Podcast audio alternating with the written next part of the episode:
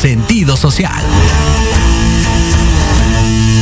Las opiniones vertidas en este programa son exclusiva responsabilidad de quienes las emiten y no representan necesariamente el pensamiento ni la línea editorial de Proyecto Radio MX.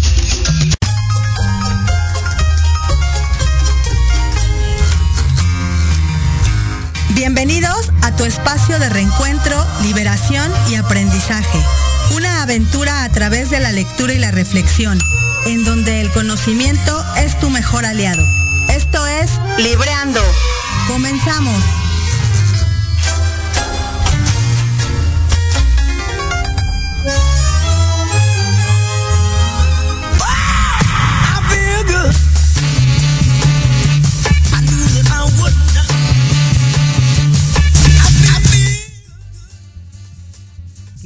Con toda la actitud del lunes. Lunes 2 de mayo, bienvenido mayo, esperemos sea un mes fantástico para todos y cada uno de ustedes. Bienvenidos a este nuevo programa de Libreando, programa número 48.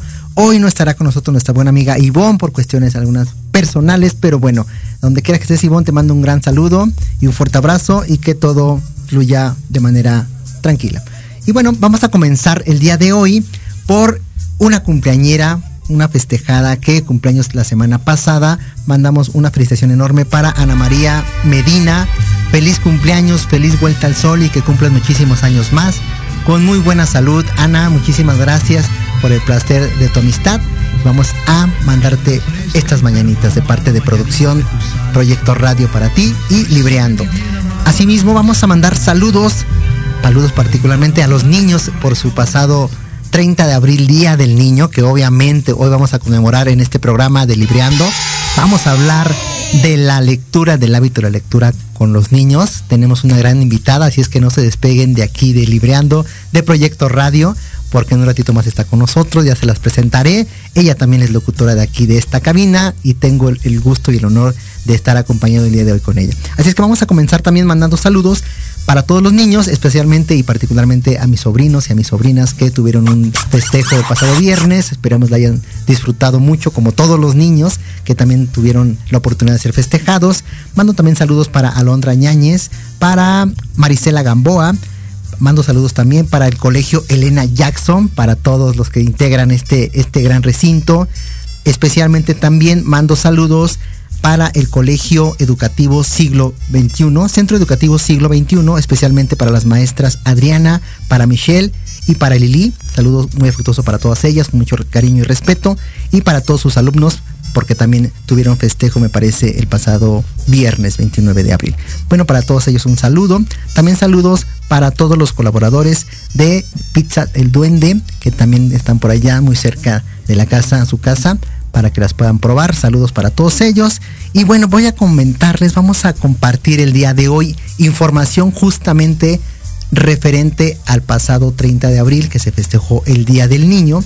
Y bueno, quiero comentarles que el objetivo de este festejo es recordar a la ciudadanía que los niños son el colectivo más vulnerable y el en quienes más se puede impactar lo que nosotros como adultos podamos hacer en nuestras acciones y decisiones. Entonces el día nos lleva a reflexionar y a concientizar la gran importancia que podemos tener los adultos y que podemos impactar en la educación y formación de los niños. Así es que este es el día en que podemos nosotros reflexionar, analizar y concientizar todas y cada una de nuestras acciones y que también de nosotros depende esta nueva formación de nuevas generaciones para que en un futuro cuando sean adultos pues también sean parte, parte fundamental de esta sociedad.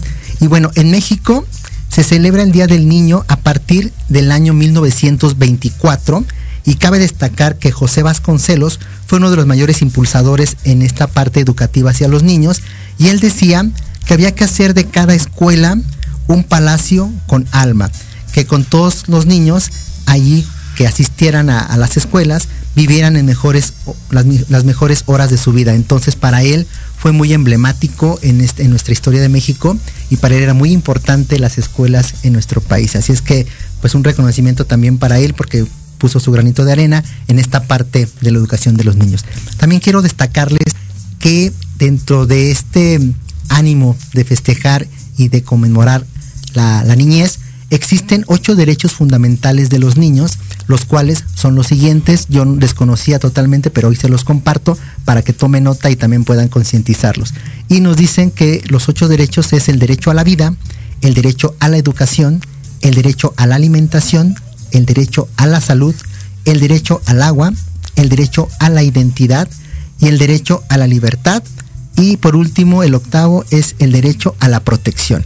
Entonces cada uno de ellos son muy importantes para que podamos concientizarlo y podamos colaborar para que los niños tengan una niñez más sana, más este, se puedan desarrollar de manera, pues digamos que muy eh, en conjunto con la sociedad y puedan también ellos formar su niñez desde una perspectiva pues con mayor este, libertad. Y bueno, una de las mayores formas de conmemorar y de festejar a los niños o de celebrarlos es justamente permitirles que sean niños respetarlos, amarlos y valorarlos. Y bueno, hoy en especial vamos a brindar un programa especial para ellos, celebrando el Día del Niño, celebrando a los niños y niñas de nuestro país y del mundo entero, porque la verdad es que son el alma, el alma de la sociedad y que muy gustosamente en un momento más después del primer corte les presentaré a nuestra invitada del día de hoy, porque nos compartirá muchas técnicas de cómo fomentar el hábito de la lectura en los niños, cómo formar, cómo educar, de que desde su perspectiva como educadora, como docente,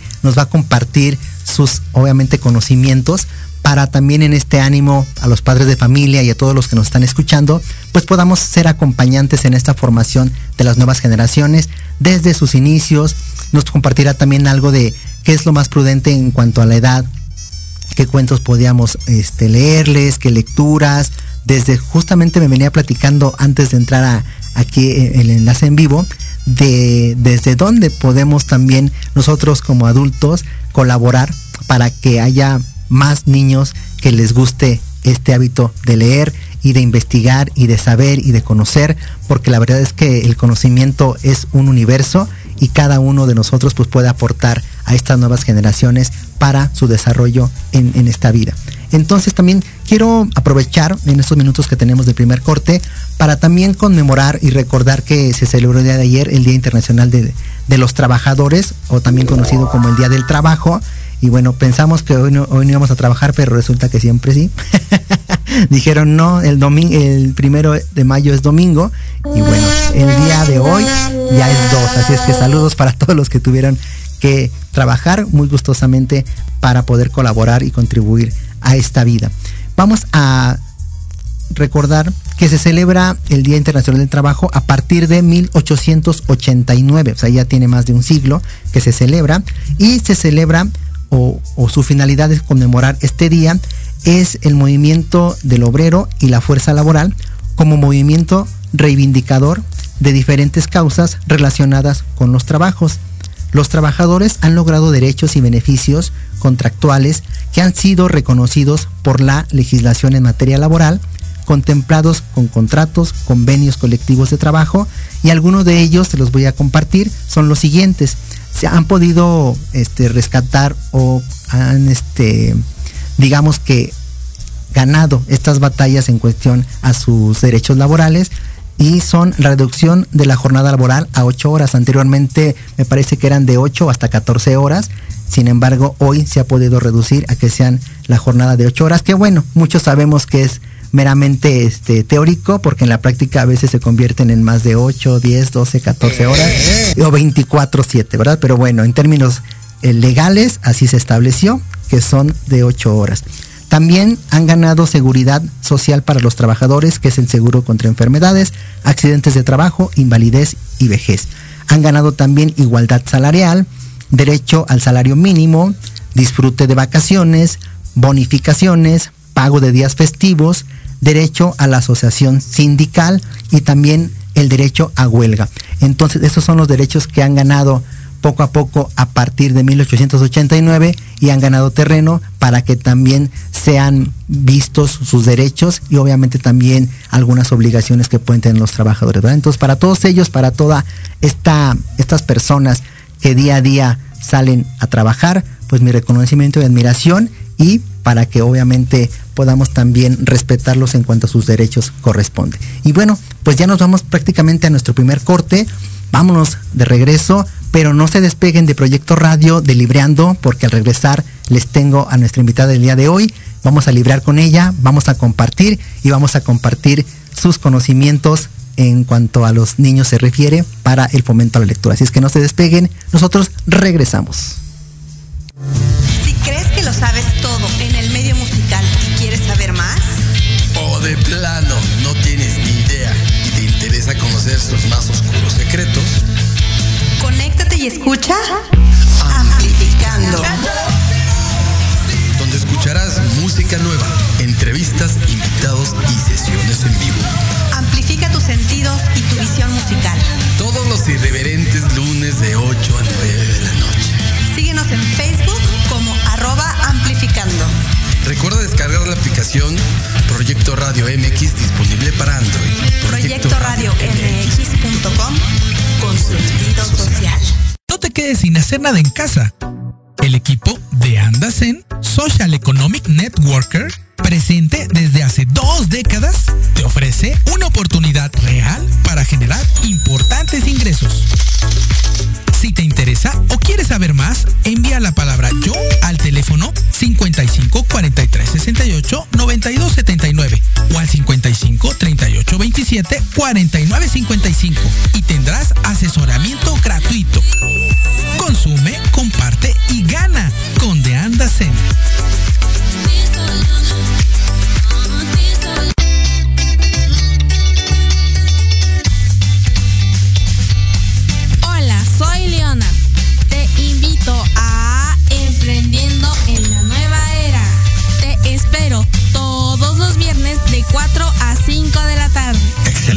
Que conozcas los nuevos nichos de negocio. Prende algo, dinero. Por Proyecto Radio MX con sentido social.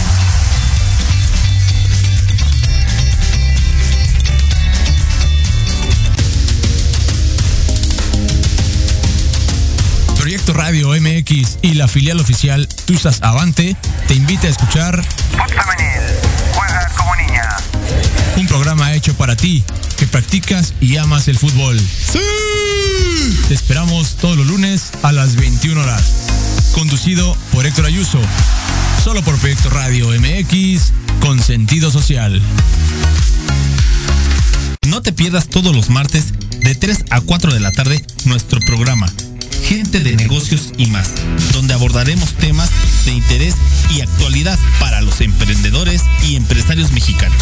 Tendremos entrevistas con invitados especiales que actualmente contribuyen y colaboran en diferentes sectores industriales, puntos de vista y opiniones diversas, para que junto contigo interactuemos y enriquezcamos el contenido de alto valor de este tu programa. Solo por Proyecto Radio MX, con sentido social.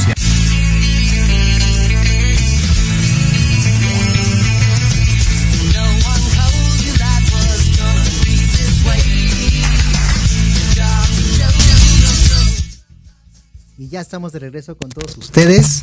Ya, ahora sí nos escuchamos, perfecto. Ya estamos de regreso.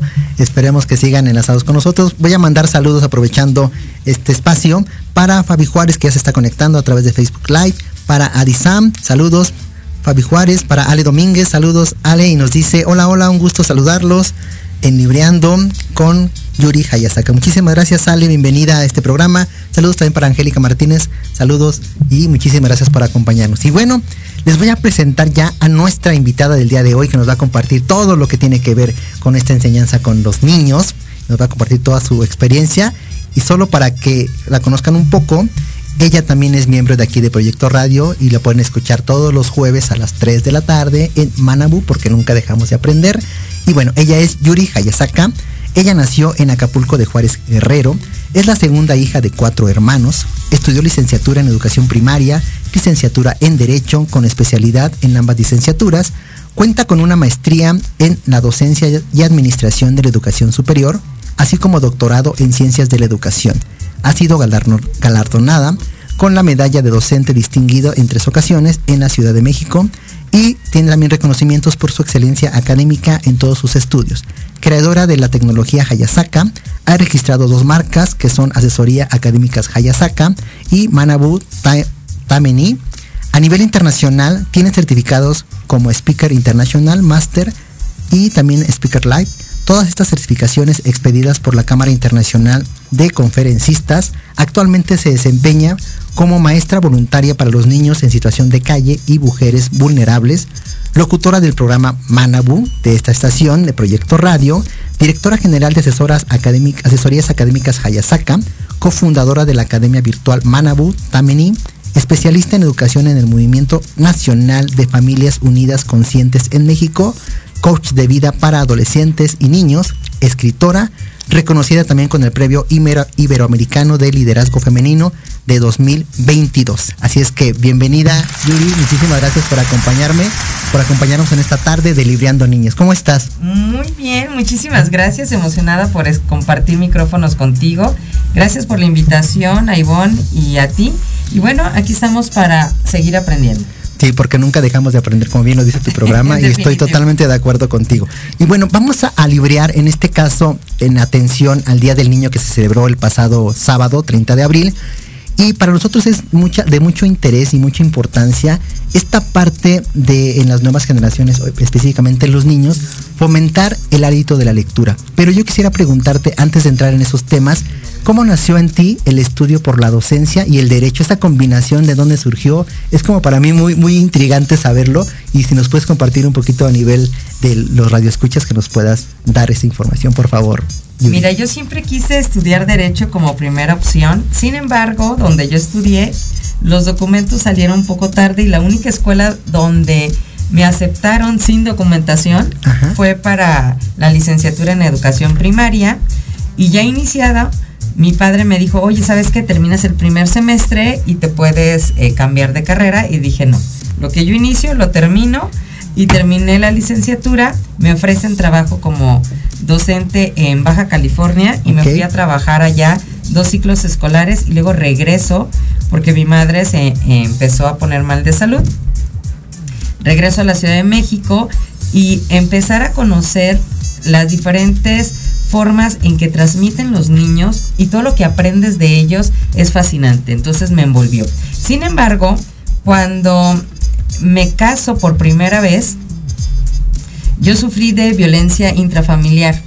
Entonces empiezo a estudiar derecho para salir de esa situación y para también poder ayudar a otras mujeres que estuvieron como yo o que están pasando por lo mismo eh, salir de ese círculo vicioso que es la violencia intrafamiliar. Entonces, el estudiar derecho tuvo un objetivo muy importante que fue orientar y ayudar a las mujeres vulnerables.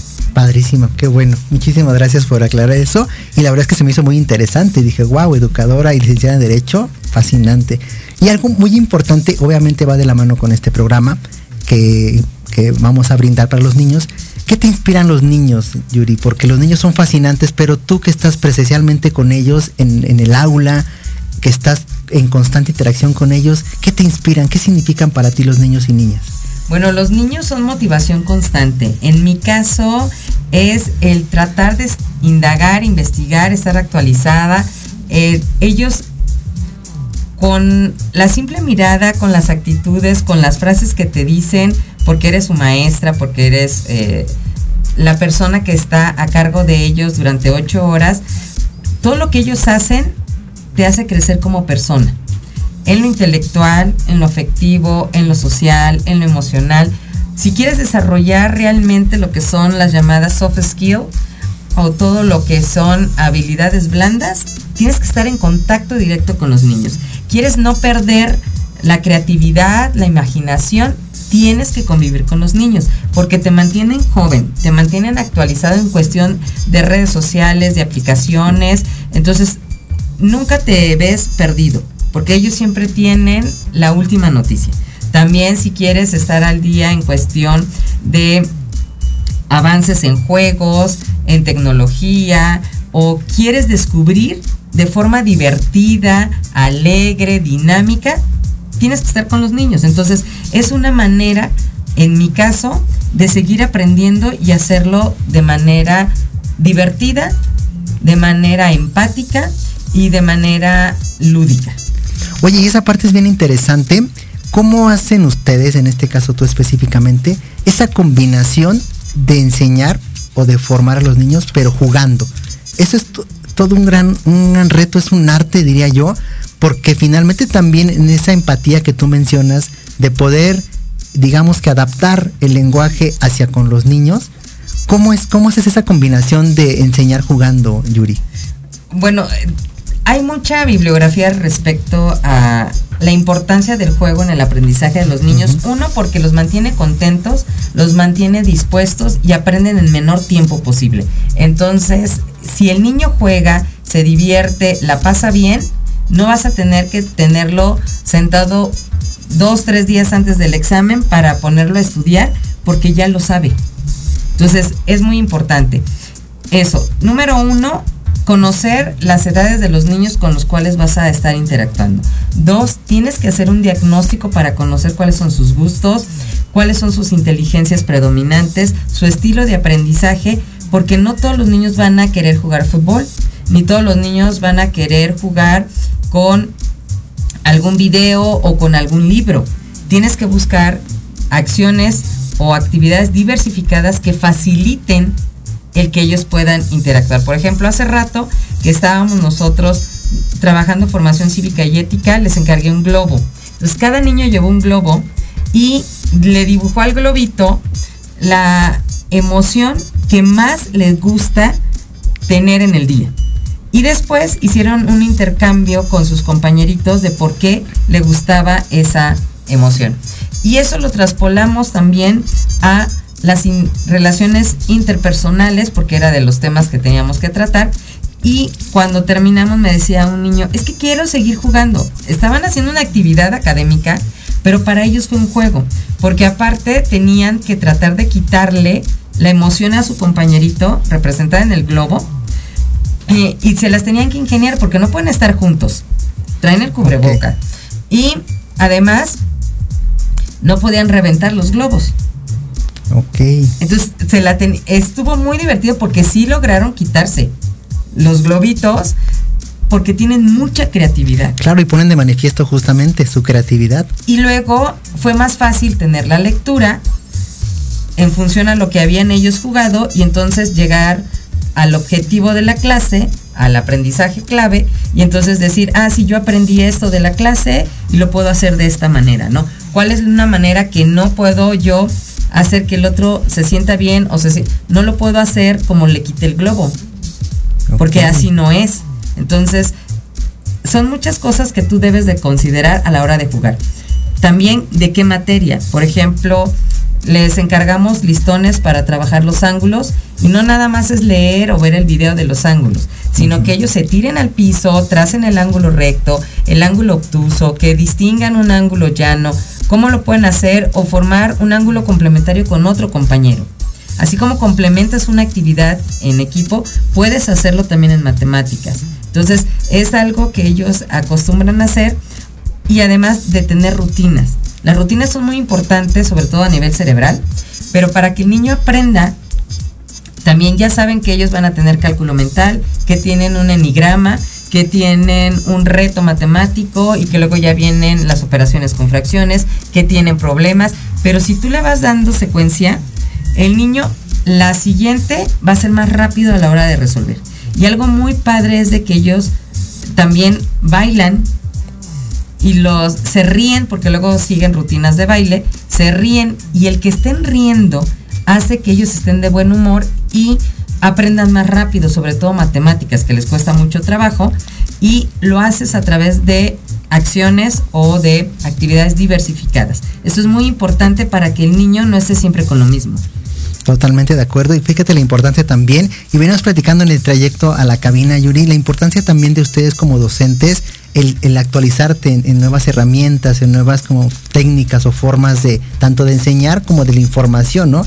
Venimos platicando hace ratito, ¿no? Que a veces la información cuando está desactualizado, pues puedes dar una información tal vez errónea o desactualizada, ¿no? Lo que me decías ahorita del planeta de, Plutón, ¿no? Que en, en X año, 2006 me dijiste, En 2006 dejó de ser planeta, pero en 2020 volvió a ser un planeta, ¿es correcto? 2021, otra vez enero del 2021, lo suben de categoría otra vez, lo habían degradado a planetoide, hay más de 17 planetoides, y en 2021 en enero vuelve a ser planeta otra vez, y hay maestros que nunca cambiaron de los planetas siempre dijeron que eran los mismos cuando no estaba actualizado. O por ejemplo, siempre nosotros, bueno, cuando yo estudiaba, se nos decía que el río más largo era el Nilo, ¿no? Es cierto, pero ya no. Pero ya no, porque en la última medición el río más largo y más caudaloso a nivel mundial es el Amazonas. Sí, y justamente en, eso, en ese sentido, pues el reconocimiento para que se mantengan actualizados y obviamente también pongan en práctica pues lo aprendido desde sus bases de, de, educadores, pero también en esta constante como actualización de información.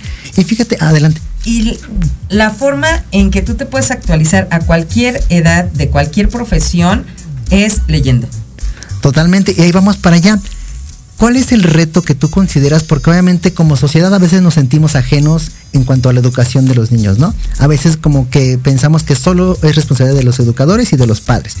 Pero los que no somos padres, pero que también interactuamos con niños, y yo quiero referirme en esa parte a la sociedad en general, ¿cuál crees tú que sea el mayor de los retos que tenemos como sociedad para poder fomentar el hábito de la lectura en los niños, Yuri? Hacerlo hacerlo, porque si tú eres el tío, la abuelita, el papá, el tutor, ay, es que yo nada más lo cuido en la mañana, yo nada más lo cuido dos horas, o yo todos los días trabajo con él una hora, no importa, si el niño te ve actualizado, si le das información de valor, si lo retas a que investigue, el niño va a leer. No es lo mismo que yo te diga, oye, ¿sabías que todavía tenemos en el mundo una isla que está habitada solamente por caníbales? nadie más la puede llegar a visitar porque si se acercan, los agreden y se los comen. ¿Dónde está? Ah, pues investigamelo. Si a ver los radioescuchas que nos digan en qué parte está esta isla actualmente habitada por caníbales y que nos diga dónde está para que se lleve un premio también. Sí, tenemos premios también más adelante, los vamos a compartir, pero estaría interesante y justo va de la mano con lo que platicabas, eso de incentivar al niño a aprender, que no sea algo como impositivo, porque muchos venimos de esa escuela de que nos imponían leer, ¿no? La lectura era más imposición que, una forma, una herramienta que tú podías aprender o explorar nuevas formas de, pues digamos que una vida distinta a la que tú puedes conocer, ¿no? Definitivamente. Y dentro de las eh, recomendaciones que se dan para los papás y para todo el público en general. Si tú quieres iniciar el hábito de la lectura o tú quieres propiciarlo en un menor, en un adolescente, en un joven, porque a todas las edades se puede iniciar el hábito de la lectura. Ah, no, es que yo ya estoy muy viejito. No importa, no importa la edad. Si tú quieres iniciar el hábito de la lectura, no importa la edad. Hay diferentes estrategias de acuerdo a las edades. Eso sí. Sí, y justo algo que me decías en cuanto a edades, porque yo le preguntaba a, Yuri, ¿cuál es la edad idónea de aprender a leer? Pero me, dio la sorpresa desde que eh, el niño o niña está desde el vientre materno. Cuéntanos por favor un poco a nuestro de escuchas. Eso es bien interesante porque me estaba compartiendo esta información del impacto que hay en los niños desde su gestación cuando les leemos. Por favor, compártenos, Yuri. Mira, se hizo una investigación en Japón con madres que estaban embarazadas. En el momento en que ellas saben o supieron que estaban embarazadas, iniciaron dos proyectos. Unas mamás solamente leían libros de ciencias exactas, matemáticas, física, química, todo lo que lleva números, eh, crudas, estadística, todo. Y las otras, el otro grupo de mamás, empezó a leer de diversos temas en general. Resultados. Las mamás que tuvieron a niños mientras estaban gestando con ciencias exactas, casi el 98% llegó a ser o físico o matemático, eh, actuario, especialista en eso. Imagínate. Ahora, el otro grupo eran niños muy versátiles tenían la facilidad de poder entender, entablar, ser autodidactas en diferentes temas que les llamaban la atención y seguir creciendo. ¿Por qué? Porque se descubrió que desde el momento de la concepción, a las horas, a las horas de concebir, el sentido que primero se desarrolla es el sentido del oído. Entonces, el niño se está apenas formando, se forma el cerebro y ya está recibiendo información de valor. Igual pasa con la música. Igual pasa con todo lo que la mamá vive y siente durante el embarazo. Si llora mucho, si es agredida, si se siente triste, los niños nacen con problemas de la piel. Wow. Entonces, solamente es por estar escuchando y estar vivenciando ya desde el seno materno todo lo que está pasando a su alrededor. Por eso los bebés cuando nacen, ya sea por cesárea o natural, escuchan la voz de la mamá y se quedan callados porque los hacen llorar. ¿Por qué? Porque está muy ligado el sentido del oído con lo que ellos han estado viviendo durante nueve meses, además del latido de corazón, ¿no? Entonces, sí es totalmente impactante. Sí, y toda la importancia que puede tener, porque a veces pensamos como sociedad que es a partir de que nace, ¿no? O en los primeros meses, o en el primer año, o en el segundo año, pero la importancia de hacerlo desde la gestación y obviamente en cada etapa de su vida pues se le va dando esta información, en este caso incitando a la lectura, porque tú me, comentabas, ¿no? Que también hay una diferencia entre los audiolibros y los cuentos, algo así me, explicabas, y la importancia de la interacción con imágenes. Eh, sí, por ejemplo, si tú quieres que tu bebé desde recién nacido en adelante ya empiece con el hábito de la lectura, bueno, ya hay libros que están catalogados de 0 a 6 años para la iniciación a la lectura. Actualmente ya hay audiolibros y audiocuentos. ¿Cuál va a ser la diferencia? La mayoría de los audiocuentos viene con imágenes, que se recomienda que los niños estén por lo menos a dos metros de distancia de la televisión o el proyector o donde se vayan a proyectar los eh, audiocuentos. Tienen sonido, letras de tipo imprenta, grandes y movimiento. Los niños cuando nacen no alcanzan a ver. El sistema del ojo, todo, toda la visión, termina de completarse a los seis años. Seis años. Seis años. Por eso si tú pones a un niño, a un bebé antes de los seis años a estar con los dispositivos mucho tiempo frente a la televisión, etcétera, cuando llegan a primero de primaria ya usan lentes porque durante la formación de todo su sistema del ojo y de la vista, pues tuvieron esa radiación y entonces no se terminó de completar bien y ya vienen las alteraciones.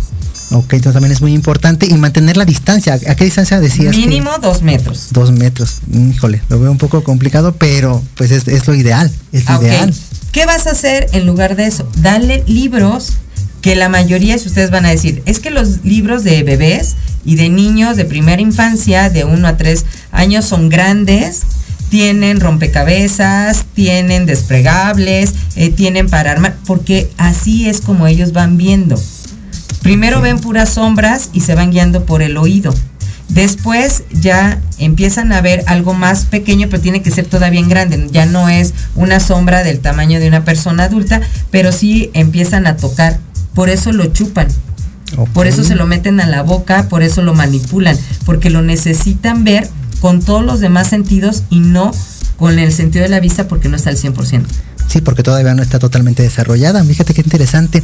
Y pasando al tema de, los audiolibros, de los libros físicos, también veníamos platicando, y me gustaría tocar ese tema, de la importancia de cómo iniciar en la lectura. Y decíamos algo muy importante y aplica no solo para los niños, sino también para los adultos, el que te enganche el tema de esa lectura que vas a, a leer, valga la redundancia, porque de ahí es un inicio, y lo hemos platicado en otros programas, y obviamente para los niños también es muy importante que seamos nosotros empáticos a que no sea una lectura impuesta, sino una lectura empática en el sentido de poder eh, permitirle que sea una lectura que a él le llame la atención, que a él le enganche. ¿Estás de acuerdo conmigo en ese sentido? Sí, totalmente. Y fíjate, si tenemos niños pequeños, ya hay libros especializados para iniciar el fomento a la lectura. Yo tengo aquí algunas recomendaciones de los libros.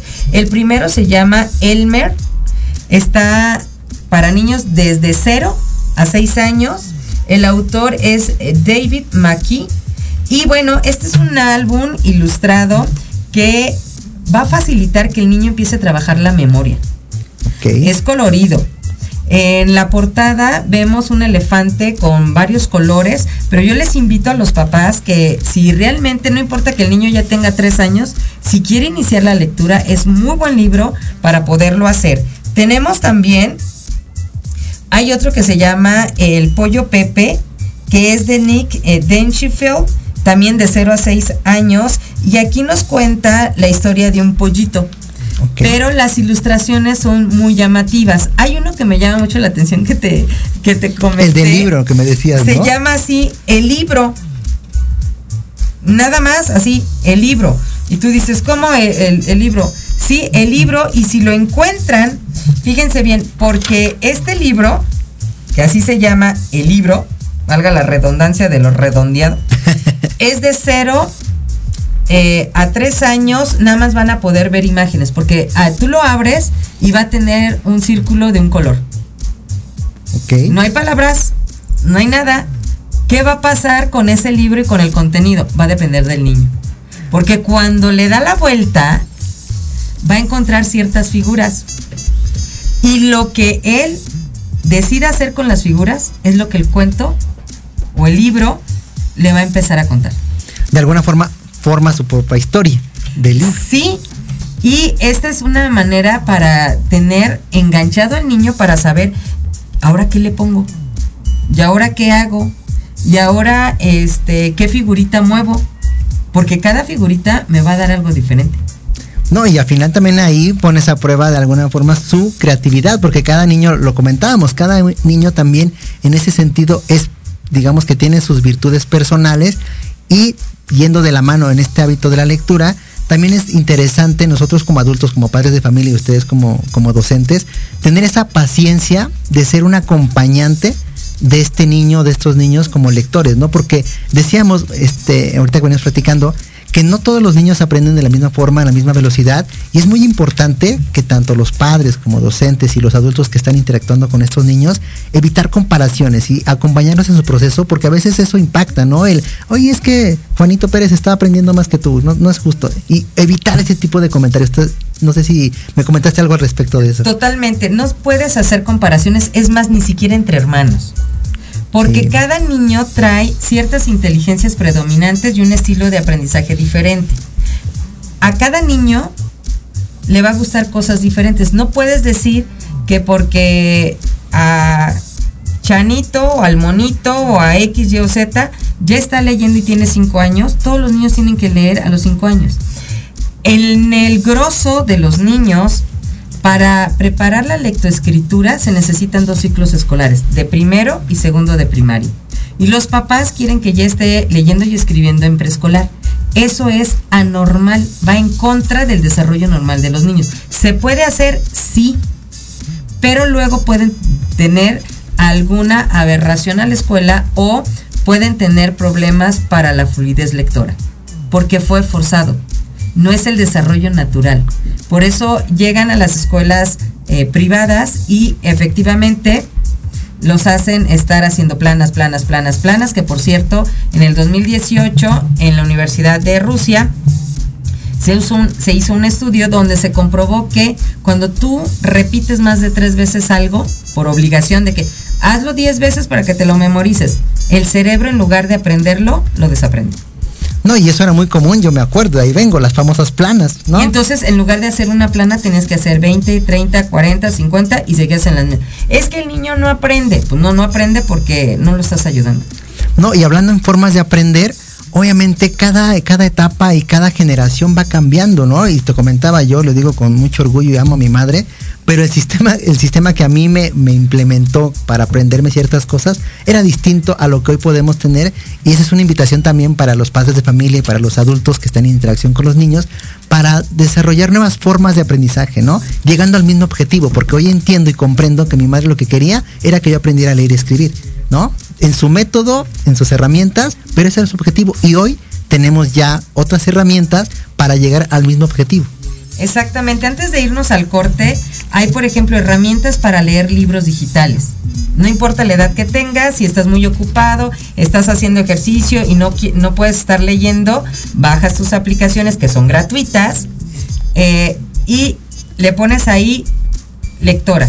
Y entonces bajas tu libro digital, que también hay páginas especiales para bajar ciertos libros eh, con ciertas temáticas especiales. Y entonces abres tu aplicación de lectura, abres tu libro y tú escoges el idioma en que te lo va a leer y cómo quieres que te lo lea. También la rapidez con la cual, normal, más lento, más rápido. Y entonces estás leyendo mientras tú estás haciendo ejercicio. Oiga, pero es que no le va a poner atención. No, sí. El cerebro lo va a registrar. Por eso están teniendo tanto auge estas plataformas. Wow, maravilloso, pues ya tenemos esa información. Y bueno, nos vamos al segundo corte de esta tarde. No se despeguen de Proyecto Radio. Ya nos dieron respuesta de la isla que, que preguntabas. Después del corte vamos a dar respuesta y vamos a dar lectura a lo que nos compartieron. Así es que no se despeguen de Libreando Proyecto Radio MX para todos ustedes. Y regresamos.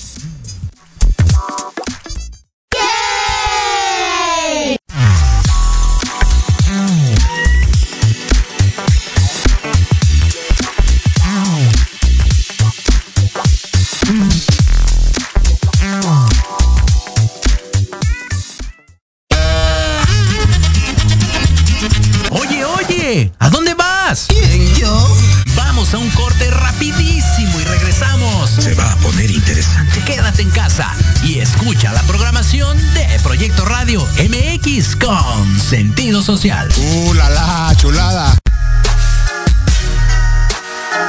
Los espero todos los lunes a partir de las 7 de la noche en Victoria Ruiz Salón, donde encontrarás tips para tu cabello, tips para tu maquillaje, de la mano de grandes expertos, solo por Proyecto Radio MX con sentido social.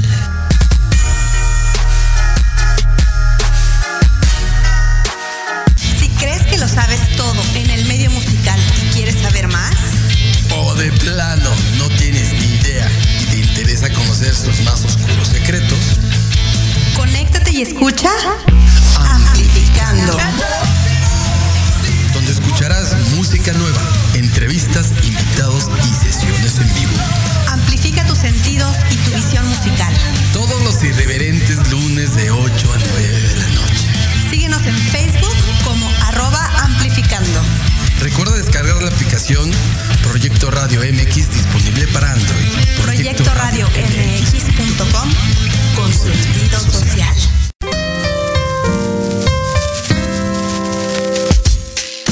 Te invitamos a que escuches al licenciado Lucio Castillo en su programa Vámonos Derecho, en el que diversos especialistas abordarán temas de tu interés para que vivas y convivas mejor. Todos los martes de 5 a 6 de la tarde. buen servicio! Por supuesto, en Proyecto Radio MX con sentido social.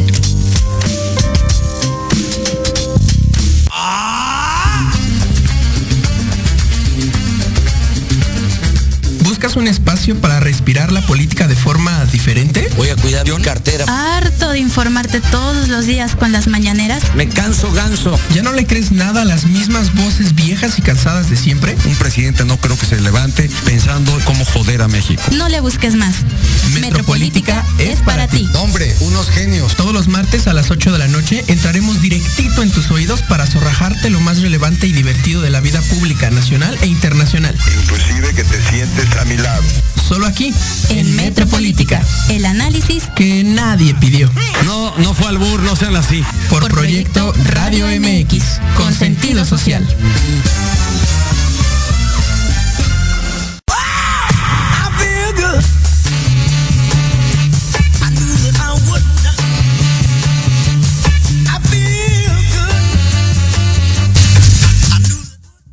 Ya estamos nuevamente con ustedes y vamos a dar respuesta a lo que preguntabas al aire, que Ale Domínguez se puso a investigar y justamente esa es la intención de este tipo de preguntas, de fomentar la curiosidad, de, indagar a la respuesta o a la posible respuesta, a curiosear. Y también algo importante que, que comentábamos, Yuri, que también invitar a quienes escuchen la información a dudar de esa información o sobre todo a confirmar que esa información sea fidedigna y sea de una fuente digamos que tenga ese respaldo de la información.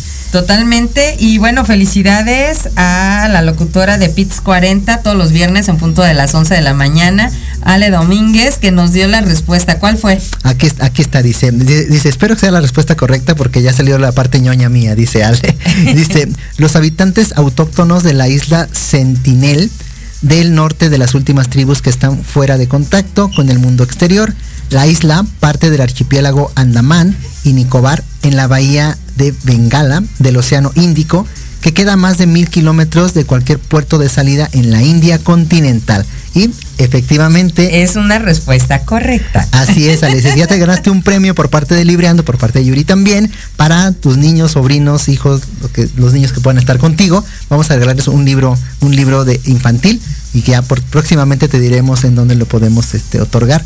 Así es que muchísimas gracias Ale por la respuesta. Adi Sam también dijo la misma respuesta y efectivamente es en la isla de Sentinel del Norte. Así es que muchísimas, muchísimas gracias. Aprovecho para mandar saludos a Marlene López García que nos está mandando saludos y nos saluda. Buenas tardes. Gracias Marlene por conectarte. Vamos a continuar ya en los últimos minutos de este programa en la recta final.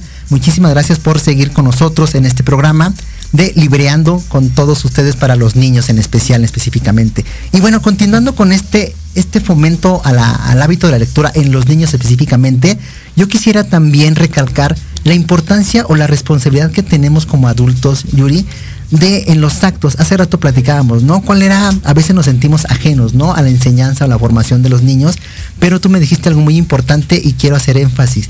El ejemplo, ¿cuál es el digamos que el reto, por así llamarlo, que tenemos nosotros o esa responsabilidad que tenemos como, como adultos para predicar con el ejemplo, porque muchas veces solamente comentamos o decimos, ah, es que es bueno leer, es que es bueno hacer aquello, pero difícilmente nosotros lo ponemos en práctica. Lo que pasa es de que para hacerlo tenemos, decir, vamos a leer, es vamos a leer todos. O sea, no es decir, ponte a leer, es vamos a leer. En Inglaterra trabajan un eh, sistema donde en preescolar todos los días llega algún miembro de la familia, porque a veces los papás no pueden, llega un miembro de la familia, se sienta en un lugar muy bien acondicionado, puede ser un puff, puede ser en el piso, puede ser en algo cómodo y pone en sus piernas al niño o al pequeño de preescolar, en sus piernas lo abraza o lo rodea con los brazos y abre el libro y lo empieza a leer para él. ¿Cómo crees que se siente el niño? Cobijado. Son niños que cuando son eh, ya en edad de escolar o que le llaman escolares, son niños que leen por lo menos un libro cada dos semanas. Wow. O sea, un libro cada dos semanas. ¿Cuántas semanas tiene el año? 52. Hay niños que se leen 52 libros al año. Uno por semana, totalmente. Pero es lo que ellos vieron por ejemplo, de un adulto. Y yo no estoy diciendo que es papá o mamá, dije cualquier miembro de la familia o el tutor. Nosotros tenemos la responsabilidad. ¿Quieres que lea? Ponte a leer frente a él. No quieres, eh, no puedes leer mucho tiempo por mil ocupaciones o por alguna capacidad diferente, entonces ocupa frases, frases célebres. Benito Juárez dijo que entre las naciones como entre los pueblos, el respeto al derecho ajeno es la paz. ¿Qué entendiste? Oye, yo entiendo esto, ¿tú qué entiendes? Sí, interactuar y formar, formar un Frases, claro. Y esto le va a dar otra noción. Si no, ok, vamos a dibujar. Pon a dos niños que se están eh, compartiendo el lunch. Ya el niño se pone a dibujar. Ah, eso es empatía. Explícamelo. ¿Ves? Le estás dando vocabulario y le, le, dice, papá, es que yo no sé, o mamá, o tía, no, no sé qué es la empatía. Ya vi el dibujo y ya lo entiendo, pero no sé cómo explicarlo. ¿Qué te parece si lo buscamos? Vamos a buscar la definición. Ya buscamos la definición. Ahora, ¿qué entendiste tú? Ese es tu concepto. Claro, y darle una interpretación a ese concepto, no solo quedarte con la teoría, que es lo que a veces también este, fomentamos en el programa, que en los libros te pueden dar información. Al final es información, ¿no? Llámese de cualquier índole o tipo de libro pero lo importante o lo que se puede hoy en día, este, digamos que hacer énfasis es en la práctica, en la comprensión de, ahorita tú dijiste ese ejemplo, ¿no? De la empatía. Podemos irnos al diccionario, a Google, empatía, dícese de tal, ¿no? Te da la descripción, pero a veces no lo comprendemos y cuando tú lo pones ya en un ejemplo más claro, obviamente al niño y a veces también como adulto tenemos muchos conceptos erróneos de las palabras y que no, aplicamos de una manera correcta. Por ejemplo, quieres introducir el tema del sistema muscular o locomotor. Tú le dices, a ver, levanta el pie izquierdo, ahora el derecho. ¿Sabías que para poder levantarlo, no moverlo, nada más levantarlo del piso, moviste 200 músculos? Ah, no, no, no sabía. Ah, bueno, vamos a ver cómo está compuesto ese sistema. Entonces tú introduces para que el niño quiera investigar y saber. Oye, cuando sonríes, ¿cuántos músculos de la cara estás moviendo? Y ya en este momento en automático, él te da esa oportunidad de, de curiosear, decir cuántos, ¿no? 5, 10, 20, pero al final es información y ya de alguna forma implícitamente, digamos que se invita a leer, ¿no? Definitivamente, por ejemplo, ¿tú sabías que ya existe una inyección que se puede aplicar en el abdomen y la parte donde te la aplican se vuelve transparente para que no tengan que abrirte y revisártela? ¿Y sabías que el equipo de investigadores que la realizó tuvo a dos mexicanos? Wow, eso para mí es nuevo también. ¿Cuándo fue y en dónde? Eso se los dejo de tarea. También es otra pregunta también, a ver si les da tiempo de contestarla. Eso es bien interesante. Y justo esto, esto, más que imposición, insisto, quiero recargar, recargar eso en formas de enseñanza. Antes era impositivo. Hoy es más como en acompañamiento, como en para qué lo vas a hacer. Eso es muy importante, el para qué lo vas a invitar a que lea, ¿no? ¿Qué le, ¿Para qué le va a servir todo eso que tú le estás... Eh, Fíjate, leer va a tener muchos beneficios. Mejora el lenguaje, fortalece la concentración en cualquier ámbito, elimina todos los prejuicios que puedas tener porque te está dando cultura. También alimenta la imaginación, desarrolla la memoria a corto, mediano y largo plazo, facilita la comunicación, ejercita el cerebro, porque si no el cerebro, como cualquier músculo, se atrofia, mejora la ortografía y la redacción ya no estamos con las moletillas de y, y, y entonces, y entonces, y entonces, ¿no? Amplía el vocabulario, enriquece el conocimiento de otros países, personas, culturas y también costumbres por mencionar algunos. Sí, claro, y finalmente también eso se, se, refleja en tu día a día, en tu cotidianidad. Tienes más temas de conversación, puedes interactuar de una manera más fluida, más coherente, más recíproca. Aprendes muchas cosas en la lectura y como tú bien decías, no solo en lecturas como técnicas, sino también en novelas, en audiolibros, en audiocuentos y al final es información que se va impregnando en nosotros y lo vamos replicando con nuestro entorno. Claro, como cuando te preguntan cuál es el animal o qué animal o qué tipo de animal es el más rápido del mundo. Ah, ¿qué, hacer? pues esa pregunta y dije yo, ah, según yo, el correcaminos, pero no. No, es un ave. Entonces, ¿qué tipo de ave? Se los dejo de tarea. Otra, otra, otra para investigar. Así es que ya nos despedimos. Como siempre, se nos va la hora volando. Muchísimas gracias, Yuri, por esta, esta aceptación de la invitación aquí en Libreando para todos los niños. Esperemos haya sido un programa también enriquecedor para todos los nuestros radioescuchas. Y esa facilidad de poder interactuar hoy en día con esas nuevas herramientas que son las redes sociales a través de Facebook, que ya es prácticamente en directo? Todos los que quieran empezar a leer, hay muchísimas opciones. No importa que sean sordos, ciegos, débiles visuales o que no que estemos al 100, tenemos muchas herramientas. Pero si quieren ver qué herramientas son, pues pónganse en contacto con Eric Domínguez y con gusto nosotros les hacemos llegar toda la información. Con todo gusto se las compartimos. Y bueno, aprovecho antes de despedirnos, mandar saludos para Ángeles Morales, que también encontró la respuesta a la isla que, que habías preguntado. Saludos para Brenda Romero, que nos dice muchísimas gracias. Dice, excelente programa. Buenas tardes, chicos, excelente programa. Y nos dice Ángeles Morales también, dice un dato curioso que nos invita a investigar. Muchísimas gracias. Y bueno, a ustedes muchísimas gracias por escuchar este programa un lunes más con nosotros, con esta gran y excelente invitada el día de hoy, Yuri Hayasaka. Muchísimas gracias, me siento complacido por estar en esta tarde contigo. Muchísimas gracias. Gracias también, saludos a todos los de cabina y nos despedimos con nuestra frase pregunta, que hoy no estoy bon, pero ahora voy a invitar a Yuri a que se despida con nosotros. Y dice así, ¿y tú? ¿Ya, estás, libreando? Muchas gracias, bonita tarde.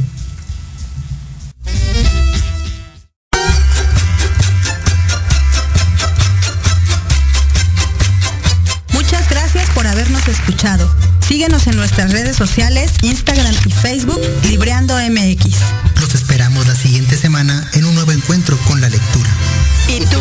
¿Ya estás libreando?